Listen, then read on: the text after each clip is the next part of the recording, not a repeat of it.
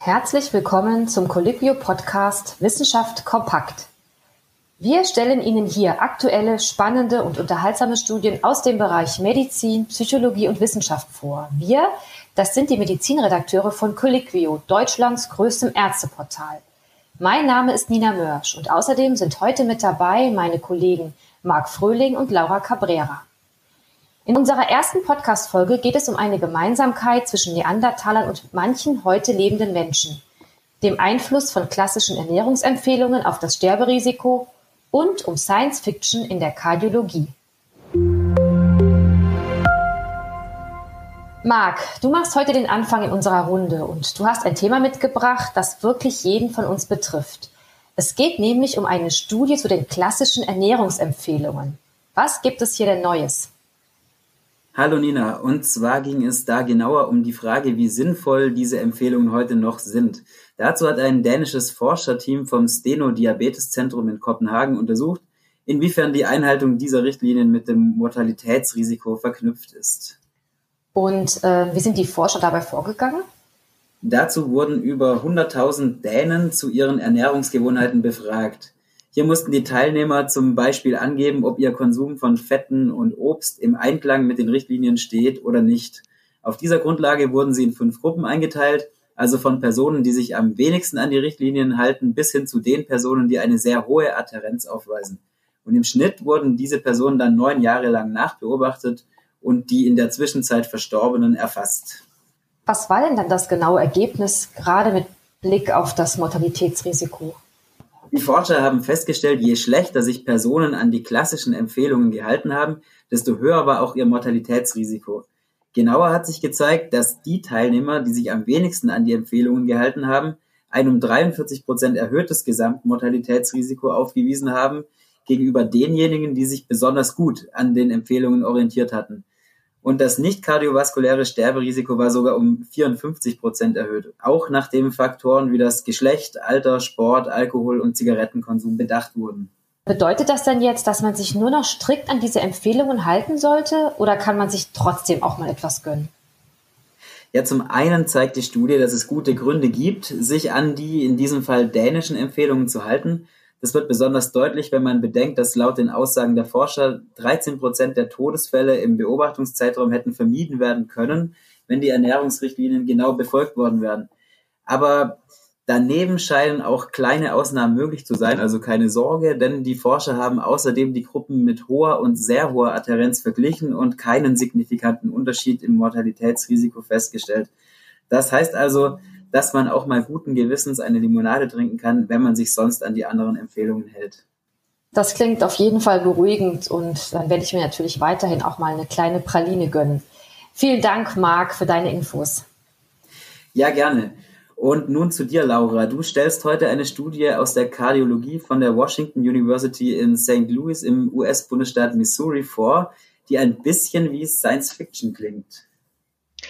Ja, genau. Äh, dort haben Kinderkardiologen und Programmierer nämlich eine innovative Methode entwickelt, wie eine Katheterablation bei Herzrhythmusstörungen noch präziser durchgeführt werden kann. Dazu ziehen die Ärzte, die die Ablation durchführen, ein Headset auf, mit dem sie das dreidimensionale Hologramm vom Herzen des Patienten vor sich sehen können. Normalerweise sieht der Arzt dieses Abbild des Herzens ja auf einem Monitor. Und wie genau jetzt hilft dieses Hologramm beim Eingriff? Der Arzt oder die Ärztin kann dieses dreidimensionale Hologramm drehen und von allen Seiten ansehen, so wie es gerade nötig ist. Die Steuerung funktioniert mit den Augen. Das heißt, ein Button auf der Steuerungsoberfläche wird angeschaut und damit geklickt. Ähm, man kann auch mit den Kopfbewegungen arbeiten. Da ist dann alles möglich. Reinzoomen, rauszoomen, einen Querschnitt anschauen, Markierungen setzen und so weiter. Und es gibt sogar eine Teilenfunktion. Ah, du meinst so wie bei Social Media, dass man jemandem das Bild schicken kann? Ja, grundsätzlich ist es mit der Software auch möglich, beim Eingriff äh, jemanden dazuzuschalten, äh, der sich gerade nicht im OP befindet. Und was ist da jetzt der Vorteil gegenüber den guten alten Monitoren oder ist das mehr eine Spielerei? Im Gegenteil, die Erfinder und Autoren der Studie, die dieses System entwickelt haben, sind optimistisch, dass es sich kurz vor der Marktreife befindet. In einem Versuch an 16 jungen Patienten zwischen 6 und 21 Jahren, an denen eine elektrophysiologische Untersuchung durchgeführt wurde, konnten die zwei Ärzte, die am Versuch teilnahmen, mithilfe des Hologramms deutlich präziser navigieren als mit dem Bild auf dem Monitor. Das klingt ja alles wirklich futuristisch, muss ich sagen. Ja, witzigerweise erklären die Autoren der Studie, dass diese Hologrammvisualisierung eigentlich dem modernen Stand der Technik entspricht und der etablierte Standard mit den Monitoren schon längst nicht mehr zeitgemäß ist. Da bin ich mal gespannt, was die Zukunft noch so alles bringen wird. Aber jetzt wollen wir noch einmal in die ganz andere Richtung gehen, oder? Genau, und zwar hat Nina uns heute eine Studie aus dem Bereich der Anthropologie mitgebracht, die andeutet, dass manche der heutigen Menschen etwas mehr mit den Neandertalern gemeinsam haben als andere. Nina, erzähl uns doch bitte mal, um was es da genau geht. Richtig, es gibt nämlich Hinweise darauf, dass Neandertaler schmerzempfindlicher waren als die meisten modernen Menschen heute. Forscher des Max-Planck-Instituts für evolutionäre Anthropologie in Leipzig und des Karolinska-Instituts in Schweden fanden bei allen bislang sequenzierten Neandertaler-Genomen eine bestimmte Genvariante eines Natriumkanals. Und dieser spielt eine zentrale Rolle bei der Schmerzerzeugung und Weiterleitung.